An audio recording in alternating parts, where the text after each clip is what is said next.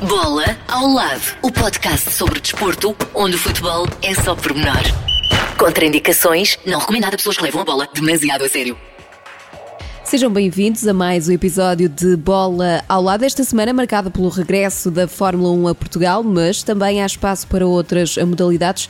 Em destaque, a vitória portuguesa, mais uma no circuito de Spa, na Bélgica, desta vez no GT Open. Neste podcast, destacamos ainda o Fair Play, que esta semana tem a assinatura de Pelé. O Rei faz 80 anos e também acaba de lançar uma música que vamos ouvir mais à frente. Antes, foco na Fórmula 1. Está aí o Grande Prémio de Portugal e por isso, Paulo, junta-se a nós, Pedro Lamy. Em semana de regresso de Fórmula 1 a Portugal, está aí o Grande Prémio no próximo fim de semana, no Autódromo Internacional do Algarve. A corrida vai acontecer então a 25 de outubro, mais de 20 anos, 24 anos depois, a competição regressa a Portugal. E quem melhor para estar connosco neste episódio que um antigo piloto, o primeiro a pontuar na Fórmula 1 dos pilotos portugueses, Pedro Lamy. Bem-vindo, obrigado por teres aceitado o nosso convite. Obrigado é um, também. É um gosto. Convite. Começava por te perguntar o que é que já vamos falar um bocadinho também da tua experiência na Fórmula 1, mas este regresso da competição a Portugal à partida, um, o que é que representa para o país ou o que é que pode vir a representar? É, representa muito para Portugal. Acho que ter a Fórmula 1 de volta a Portugal depois de 24 anos é um, marco histórico. Outra vez, quer dizer, o Paulo Pinheiro um, conseguiu dar a volta à Fórmula 1, aos, aos, responsáveis da Fórmula 1 e nesta, neste, neste problema que existe no mundo uh, do Covid, uh, proporcionou-se ter um grande prémio no Algarve que era tão desejado de todos nós, todos os adeptos do automobilismo, e acho que para Portugal é ótimo, que vai ser um, uma promoção quase de graça uhum. uh, que vamos ter. Foi uma boa oportunidade bem aproveitada. Achas que pode ser a tal oportunidade que precisávamos para garantir eh, o Grande Prémio mais vezes aqui para a frente? Pode, ser, pode vir para ficar? Eu espero que sim, eu espero que, que as coisas depois do Grande Prémio sejam tão positivas e corram tão bem que leve a pensar os milhões e milhões que os outros países pagam para ter lá os grandes prémios e eles consigam encaixar o, o Grande Prémio de Portugal no calendário do, dos próximos anos. Mas uh, é só uma esperança que ainda não, não, não está concretizada, vamos ver, no final. Uhum. Porque esse, esse, é sempre o problema, uh, e já vamos falar depois um bocadinho melhor de, daquilo que é a tua experiência pessoal, mas a questão da dimensão do país, dos apoios, é sempre aquela pedra no sapato, não é? Sim, nós somos 10 milhões de habitantes e, portanto, temos mais dificuldade do que países maiores e países uh, muito, com muito mais dinheiro também do que, do que nós, e isso torna as coisas mais complicadas. E, e em termos de, de Fórmula 1, por vezes uh, o governo tem que, que, decidir por onde ir, uh, em promover o país, e se, se a Fórmula 1 não está no, nos primeiros lugares porque é muito cara, temos que aceitar, mas uh, não ficamos nada contentes e discutimos, achamos que, que é muito importante porque a promoção de, de Portugal no mundo todo com a Fórmula 1 é enorme e se calhar o, os valores, uh, não sei, é difícil discutir se são muito altos ou não. Uhum. Certo é que o Grande Prémio de Portugal está de regresso 24 anos depois. Tu estiveste presente numa corrida também, não é? Cá em Portugal, no Estoril. Eh, não foi a última, mas em 93. Não sei se podes partilhar connosco como é que foi essa experiência de correr em Portugal. Sim, eu, eu participei. A, a, minha primeira corrida que, que, participei em Portugal eh, na Fórmula 1 foi em 93. E a última foi em 96, que foi a última hum. também em Portugal uh, na Fórmula 1. Portanto, despedi-me do último grande prémio que houve em Portugal, realmente, a correr cá. E foi uma experiência, a primeira vez foi o meu segundo grande prémio, uma altura em que havia uma grande pressão porque tinha entrado na Fórmula 1 e tudo era novo para mim. E depois a última já, já numa equipa diferente também. Primeiro foi com o Lotus, depois foi com a Minardi e foi, é sempre uh, gratificante e, e espetacular correr em casa e com o apoio de todos os portugueses. Como é que é o público português? O que é que te lembras dessa altura? Ah, vibrava, apoiava-me. Eu não estava numa equipa muito competitiva. Hum. Logo aí uh, a expectativa não poderia ser muito alta de, de, lutar pelos primeiros lugares. De qualquer das formas, o público português sempre me apoiou muito. Eu tinha tido bons resultados até entrar na Fórmula 1 com, em todas as categorias. Venci muitos campeonatos e muitas vitórias. E depois na Fórmula 1 não estava numa equipa competitiva. Era difícil dar as vitórias que que eu estava habituado a, ao público que me estava a apoiar tanto, mas de qualquer das formas me, me apoiavam muito e, e queriam que, que, eu tivesse um bom resultado, que era para eventualmente passar para uma equipa mais hum. competitiva hum. no futuro. Acabou por não acontecer. Como é que, e começando pelo início, como é que te juntaste à Fórmula 1? Como é que isso se processou? Bem, eu, eu, comecei nos karts, depois uh, venci nos karts, venci a, o Campeonato Nacional de Fórmula 4 e, e passo para, para, correr fora de Portugal, um Campeonato Europeu de Opel Lotus, em que venci esse campeonato, uh, venci o Campeonato de Fórmula 3 e, e fiquei em segundo no Fórmula, na Fórmula 3000 e isso todos os anos uh, seguidos quase, portanto só dois anos na Opel Lotus, foi o meu primeiro ano fora e depois todos os anos chegava e vencia e de repente estava à porta da Fórmula 1, porque a categoria que a seguir à Fórmula 3000, na altura, que é hoje a, a Fórmula 2, eh, era entrar na Fórmula 1. E surgiu a oportunidade, eh, na altura tinha o Domingos Piedade, que já não está cá entre nós, infelizmente, em que me ajudava, apoiava-me e ele era muito próximo do Ayrton Senna. O Ayrton Senna ajudou-me também a entrar na Lotus na altura houve um acidente do Zanardi em Spa e surgiu uma oportunidade. Eu tinha muito pouca experiência, ainda tinha só um ano de forma 3000 e surgiu a oportunidade de fazer o, o grande prémio seguinte que era em Monza e fui para, para Monza sem ter experiência nenhuma. Mas uh, nessas alturas, quando há oportunidade, há que agarrar e não se sabe se vai voltar a haver. Isso em 1993, certo? 93, uhum. tinha 21 anos. Sim. Muito jovem. Era muito jovem e, estava ali no meio das feras todas. É? Exatamente.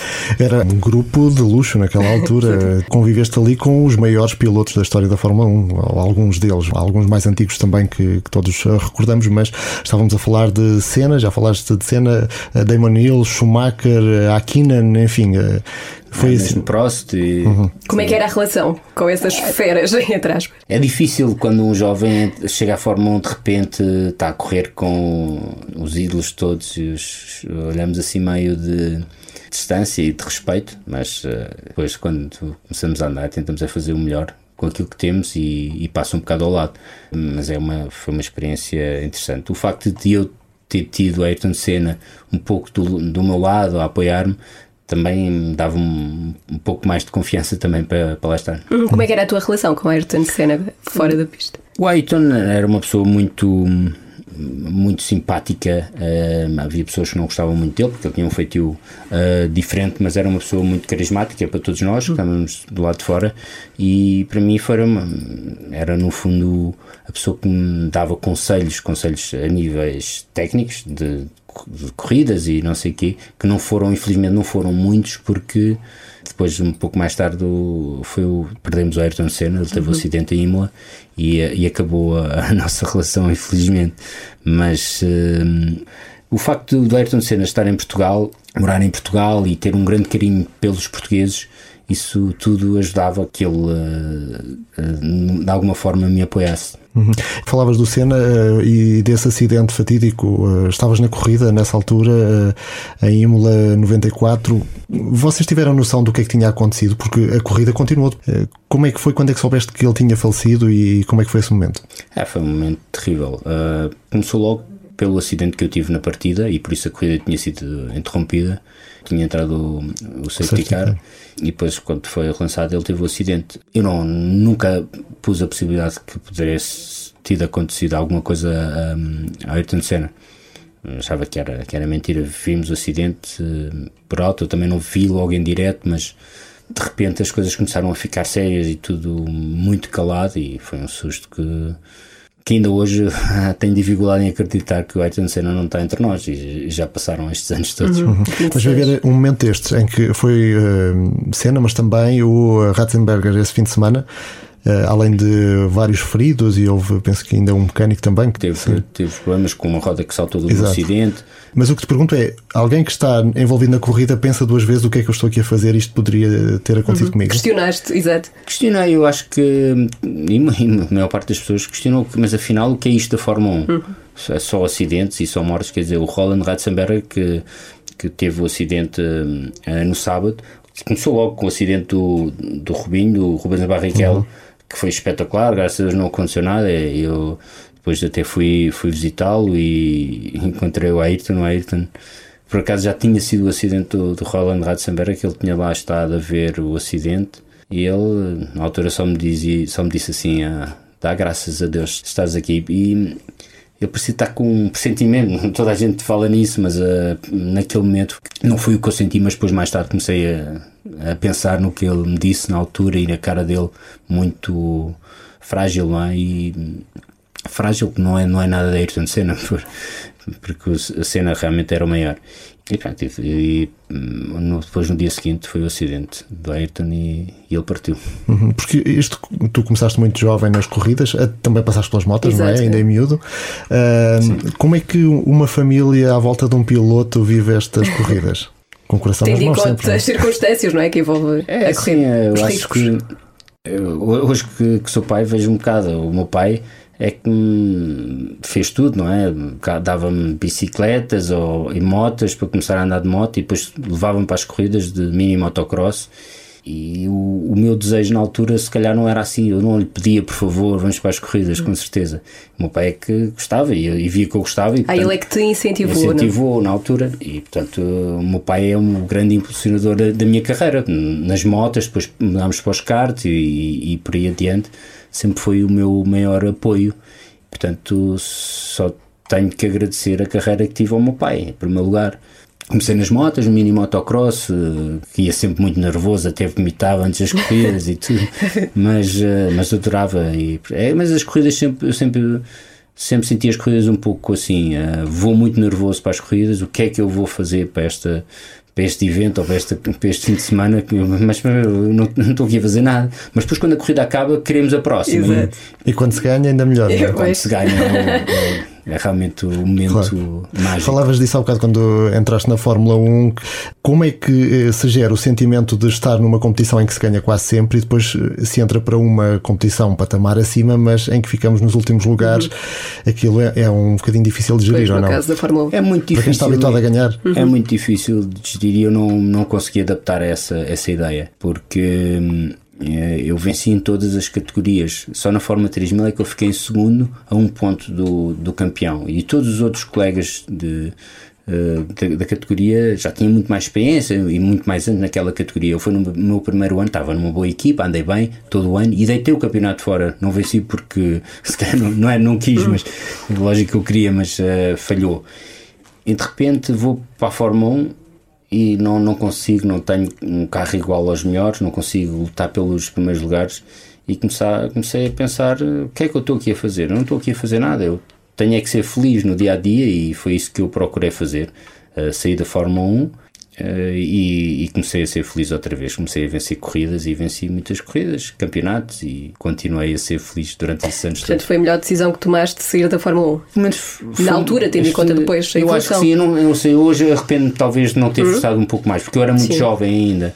Estamos a falar de 96, uh, eh, tinha 24, 25 anos, hum. era muito, muito jovem ainda para não tentar continuar a correr. Pois mais à frente 1. podia surgir uma oportunidade melhor, não é? É, e, e, se tivesse insistido mais e tivesse esforçado mais, porque eu fiz um grande esforço para voltar à Fórmula 1 depois do meu acidente, tive uh, muitos meses uh, a recuperar, não é? Tive seis meses parado, tive quatro meses sem andar, portanto, depois tive a recuperação física para, para voltar a, a sentar no Fórmula 1 e hum, fiz esse esforço todo para voltar. A, a, falta de confiança das equipas comigo estava debilitado, quer dizer, tinha, tinha tido um acidente, se calhar já não, já, já não vai andar tão depressa como antes. Uh, insegurança das equipas, portanto era muito difícil voltar para a Fórmula 1. Consegui uhum. voltar para a Fórmula 1. Tive uh, na Minardi um ano e meio e depois não insisti mais continuar na Fórmula 1. Talvez tenha sido um erro, mas eu estava cansado de ouvir críticas, de hum, não, não estar a ser feliz. E portanto, acho que na altura e se, olho, se olhar para trás, eu fui muito feliz nas outras categorias, mesmo não estando na Fórmula 1, venci nas outras categorias em que eu acho que uma vitória tem um sabor muito único. Eu nunca venci um grande prémio de Fórmula 1. Não sei se, se há algo muito especial, mas é, com certeza é. Claro. Mas vencer uma corrida de karts ou uma corrida de, de qualquer categoria é uma satisfação hum. única. E, e, eu sempre interpretei uh, o automobilismo um pouco assim, e portanto ao longo destes anos tenho sido feliz. E aquele sexto lugar na Austrália foi o momento mais alto, aquele que guardas com mais uh, com especial carinho, ou, ou, igualmente outros, naturalmente as vitórias de que falavas uhum. que também guardas assim com mais. Sim, na, na Fórmula 1 na Fórmula acho, 1. acho que sim, acho que momento mais alto do que esse, só as primeiras voltas que eu dei no Fórmula 1, que era tipo sonho realizado, já sentei no Fórmula 1. Como é que foram essas primeiras voltas na Fórmula 1? uh, foram assustadoras. O carro anda muito e, uh, e na altura eu tinha muito pouca experiência com carros uh, rápidos. O carro mais rápido que eu tinha guiado era um Forma 3000, que, que, já faz bastante barulho, tem uns pneus largos, anda depressa, tem bastante apoio aerodinâmico, mas a Fórmula 1 é vários passos acima. Já tem travões de carbono, a travagem é muito mais eficaz e, portanto, a adaptação é, não é fácil e, portanto, é assustador. E depois o nome Fórmula 1, pelo menos para mim, fazia uhum. diferença. Não é, não é que eu, desde o primeiro passo que eu dei nas, nas outras categorias, achava que ia chegar à Fórmula 1. Eu nunca, achava que a Fórmula 1 dificilmente iria lá chegar. Era um sonho uhum. que hum, dificilmente ia, ia conseguir realizar. E, portanto, chegar à Fórmula 1 fiquei surpreso e assustado E, mas, mas com um sonho realizado ao mesmo uhum. tempo. Portanto, acho que esse momento foi o momento mais feliz uh, que eu tive uh, na Fórmula 1. Logicamente, o ponto foi o que me marcou mais, porque marquei um ponto na, na Fórmula 1 e isso também me satisfaz bastante. E o primeiro e fica para a história, não é? Uhum. Fica para, é, é difícil marcar o primeiro outra vez. Exatamente. Uh, entretanto, já começaste a levantar um bocadinho o pé do acelerador, não é? Ou corridas menos. portanto, o que é que tens andado a fazer?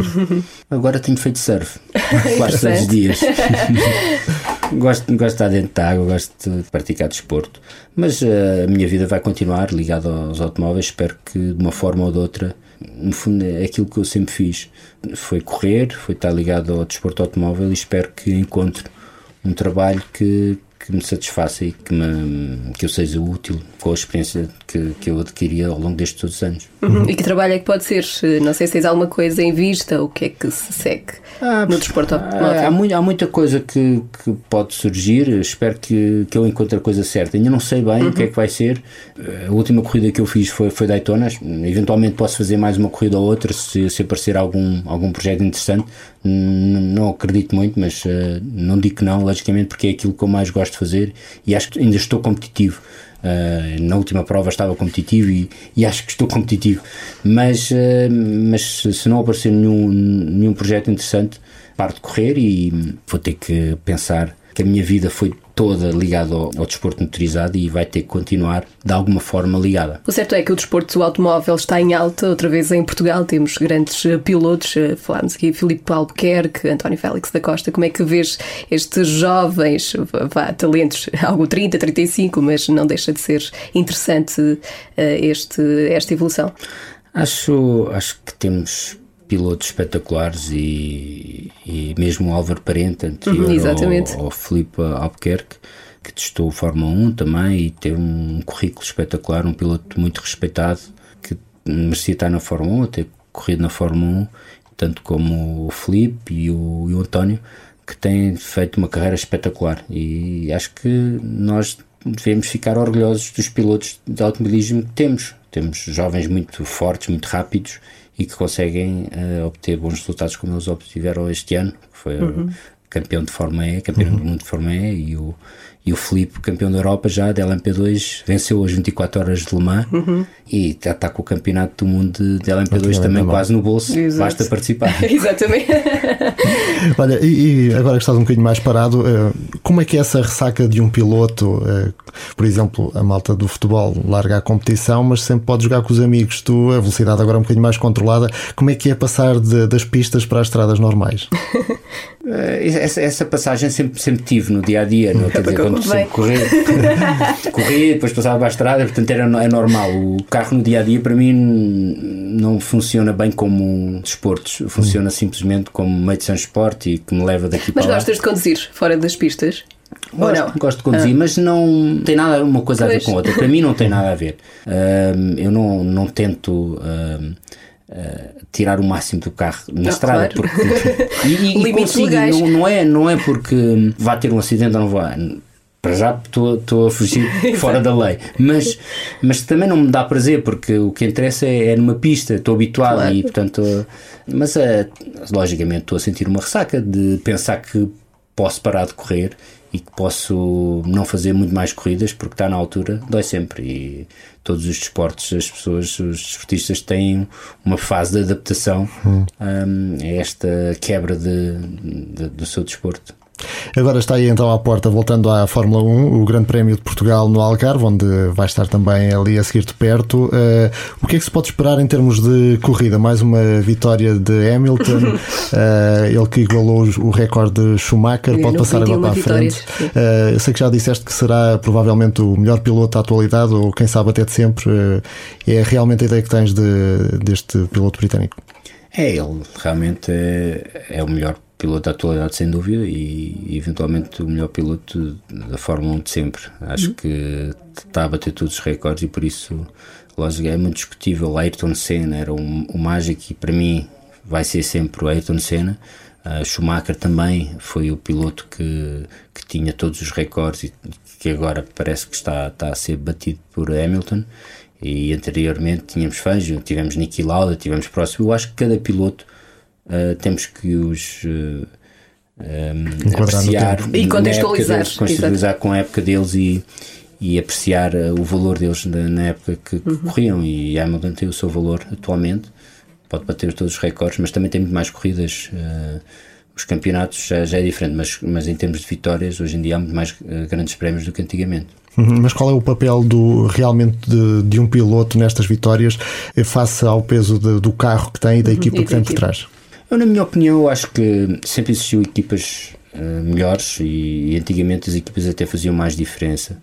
As melhores equipas uh, eram realmente muito melhores que as outras e havia ali duas outras equipas. Hoje em dia há muitas equipas, há, há Mercedes, a Red Bull, a Ferrari que nos últimos anos tem estado competitiva, este ano não, não está tão competitiva mas que, mas que as outras equipas antigamente eram muito, estavam muito afastadas. Hoje em dia não, as equipas estão próximas e, e estão, estão todas, se, se um piloto se distrai, o outro uh, ganha, não é? Se tiver um uhum. problema, ganha, o mesmo que, que porque não, não, a diferença, as diferenças não são tão grandes assim. Agora, as melhores equipas normalmente escolhem o melhor piloto. Uh, ao longo dos tempos vão demonstrando que realmente são superiores aos seus colegas de equipa e, e por isso as equipas, eh, a Mercedes achava que tinha o melhor carro, automaticamente convidou o Hamilton e o Hamilton começou a realizar que a Mercedes poderia ser eh, a melhor equipa do pelotão e na altura o Niki Lauda eh, convenceu o Hamilton a passar da McLaren para, para a Mercedes. E se olharmos para o passado também foi, foi o que aconteceu quando Prost foi para, para a McLaren e depois o, o Senna foi para a McLaren e, e todos os melhores pilotos, normalmente os que bateram todos os, os, grandes recordes ou que tiveram mais vitórias, eh, eles estavam lá porque mereciam, demonstraram em pista que eram os melhores e por isso tinham os melhores carros. Agora, se nós falarmos, ah, mas se, se nós trocarmos pilotos, um piloto de uma equipa pequena, como a, atualmente, sei lá, a Williams, que não está tão competitiva como no passado, um, uh, e, e trocarmos com Hamilton, será que fazem exatamente os mesmos resultados? Não vão conseguir fazer os mesmos resultados. A, a, a uhum. Williams vai continuar lá atrás e, o, e, a, e a Mercedes vai continuar na frente, porque os pilotos também são muito uh, parecidos uns com os outros, são muito, estão muito competitivos, são muito um, bons.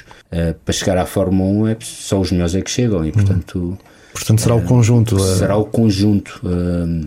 e depois a experiência e e, e também motivação, porque o, o hábito de vencer traz, uhum. traz mais vitórias, traz mais confiança, tudo é um conjunto de circunstâncias que trazem. Nesse sentido, esperava-se mais, por exemplo, de Alonso ou não? Achas que se perdeu pelo caminho? É, o Alonso está de volta agora, próximo uhum. ano. Vamos ver o que é que ele vai fazer. A Renault até parece que, que, está mais competitiva nos últimos grandes prémios. Vamos ver o que é que ele vai fazer com, com a Renault. O Alonso começou na Minardi também. Uh, começou na Minardi também e, e, e, depois foi para, para a Benetton pelo teste. Teve ali um, uns anos que depois conseguiu o lugar e foi campeão do mundo. E, mas é um piloto espetacular diz que eventualmente tem um feitio diferente que não, não ajuda muito a, a certas circunstâncias e, portanto, prejudicou uh, em certas situações. Mas que está de volta e é um piloto que pode voltar a dar que falar. Assim, a, a, a equipa ajuda a Renault esteja ao nível que, que, se espera. E quando é que poderemos voltar a ter um piloto português? É certo, podíamos ter a, a Félix Acosta, a Filipe Albuquerque que já fizeram testes, havia essa hipótese. Ainda vamos ter que esperar muito para voltar a ter um piloto português? Eu espero que não, mas né, se calhar vamos ter que esperar, vamos ter que esperar um pouco. Os passos podem ser rápidos. Um, um, uhum. um piloto que está nos karts. Uh, com 15 anos, em poucos anos, pode estar na Fórmula 1, se ele for realmente melhor que os outros. Mas é preciso reunir uma série de coisas: ser melhor que os outros, gostar mais do que os outros e precisa ter os apoios certos para lá chegar.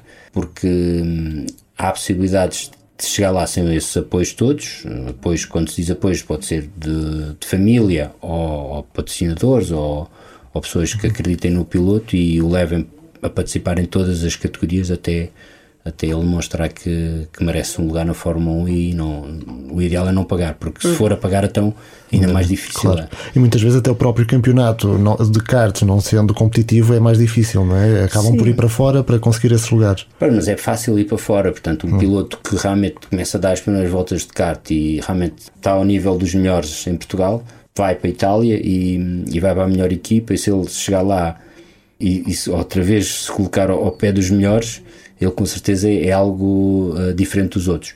Depois tem que passar para os fórmulas e tem que provar outra vez, porque muito- muitas vezes os pilotos nos karts são muito bons e mudam para os fórmulas não são tão bons. E às vezes ao contrário, que não são tão bons nos karts e depois mudam para os fórmulas e, e transformam-se e são, são muito bons. Temos muitos exemplos de pilotos que foram várias vezes campeões do mundo de kart e, e chegaram às fórmulas não eram tão bons como outros que, que não tenham tanta experiência de kart e não tinham tido tão bons resultados nos karts. Estávamos a falar de- do Algarve e uma questão que se tem levantado também é o próprio traçado, aquilo é um bocadinho eh, diferente, não é? Fala-nos disso, já correste no Algarve, o que é que tem de especial aquela pista? Ah, a pista é espetacular. ah, o facto de ter ah, muitos desníveis com curvas cegas e, portanto, parece, como toda a gente diz, um, uma montanha russa, não é? Mas que ver um, a Fórmula 1 eh, no Algarve vai ser espetacular. Acho que é, que é muito interessante. Eu não, não digo que o Auto de Estoril não fosse muito interessante também, mas o Algarve ah, é uma pista mais moderna em que tem realmente uma, uma possibilidade e uma sensação de condução espetacular. Uhum. E pode ser que ajude que o Grande Prémio continue nos próximos anos. Assim o convença, convença a afiar. E de preferência com pessoas nas bancadas, não é? Exato. Embora dizíamos há bocado ainda antes desta conversa de que eh, os pilotos estão focados na corrida e para eles não faz tanta diferença assim, não é? Eu acho que não, na minha. Logicamente faz um bocadinho ter o apoio do ambiente é público, diferente. o ambiente é diferente. Ah, mas depois quando se entra na corrida, a concentração no carro e na- nos limites do carro é muito grande e, e, portanto o público fica um bocadinho de parte. Pedro, foi um enorme gosto ter-te connosco. Vamos esperar que ainda te possamos ver mais vezes aí nas, nas pistas, porque fazes falta. Muito obrigado e até à E próxima. boas obrigado. ondas no surf. obrigado, também, obrigado. Obrigada. Até à próxima. Pedro Lamy que eh, falou connosco então antes de viajar até ao Algarve para assistir bem de perto ao Grande Prémio de Portugal de Fórmula 1. Ainda no desporto automóvel, Henrique Chaves e Miguel Ramos conquistaram a segunda vitória da temporada deste ano no GT Open, competição de carros de Gran Turismo. Vitória conquistada no circuito de Spa, na Bélgica. Henrique Chaves e Miguel Ramos lideram o campeonato de pilotos. Tem agora uma vantagem de 8 pontos para a equipa que segue no segundo lugar. A última prova é em Barcelona no final do mês. Quanto ao ciclismo e no dia em que gravamos este podcast, João Almeida segue na liderança do eh, Giro de Itália, continua a vestir a camisola rosa de líderes da volta e também a branca, símbolo do melhor ciclista jovem. Outro português em destaque é Ruben Guerreiro, que recuperou a camisola azul de líderes da montanha. Na Polónia, a seleção nacional masculina de atletismo conseguiu o 19 lugar no Mundial de Meia Maratona. A equipa das esquinas esteve representada por Samuel Barata, Rui Pinto, Luís Saraiva e Nuno Lopes. Eh, Samuel Barata foi o melhor português, eh, ficou em 40 lugar com a marca de 1 hora, 2 minutos e 19 segundos, um recorde eh, pessoal. Do lado feminino, Sara Moreira foi a melhor eh, portuguesa, ficou em 39 lugar. Eh, Já Jéssica Augusto terminou a meia maratona na posição 82. E por cá, Frederico Moraes sagrou-se campeão nacional de surf, um título conquistado na última etapa da Liga Mel Surf, que decorreu na Praia do Guincho, em Cascais. Este é já o terceiro título nacional na carreira de Kikas.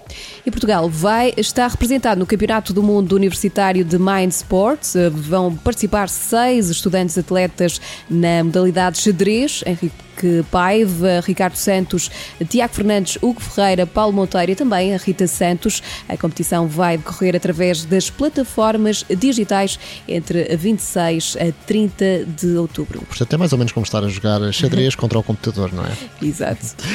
E eh, na reta final deste podcast, vamos então também ao nosso habitual. Momento Fair Play. O espaço mais fofinho deste podcast. Esta semana destacamos os jogadores, vários jogadores internacionais, entre eles os portugueses Danilo Nani ou o francês Mbappé, que se juntaram a uma campanha da Fundação Pelé. Ofereceram camisolas para serem leiloadas no final do ano. O objetivo é recolher fundos para a luta contra a Covid-19. A campanha da Fundação Pelé eh, foi lançada a propósito dos 80 anos eh, do antigo eh, jogador brasileiro. Pelé celebra então 80 anos de vida na semana em que estamos a gravar este podcast, é sexta-feira, 23 de outubro, a data do aniversário. E a propósito, foi também lançada uma música que o próprio Pelé compôs em 2015. Uh, o craque, o antigo craque brasileiro, junta-se agora à dupla Rodrigo e Gabriela para o tema Acredita no Véio. O melhor é mesmo ouvir. Exatamente. E é assim que nós eh, terminamos este podcast esta semana, mas voltamos na próxima. Até porque depois desta música. Pois. Acredita no véio, pode falar, meu filho que o velho tem força, faz seu time ganhar. O dinheiro é pro santo, pode pagar, me filho, que o velho não cobra pra trabalhar. Acredita no velho, pode falar, me filho, que o velho tem força, faz seu time ganhar. O dinheiro é santo, pode pagar, me filho, que o velho não cobra. O bode da Índia custa sete mil reais. Me dá o dinheiro que eu mando comprar. A galinha africana custa quatro mil reais. Fica tranquilo que ela não deixa falhar. Acredita velho, pode falar nesse filho, que o velho tem força, faz o time ganhar. O dinheiro é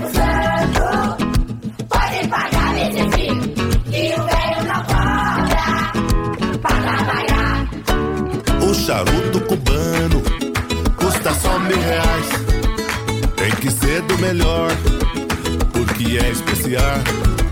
A farofa é marafa tem que ser brasileira. Que o santo não toma bebida estrangeira. Faz o que o velho mandou, filho. Escreve o nome do goleiro do time dele num papel costura na boca do sapo, que ele vai ficar com fome e no jogo vai comer muito frango.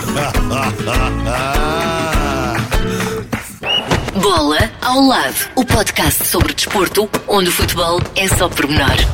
Contraindicações, não recomendado a pessoas que levam a bola demasiado a sério.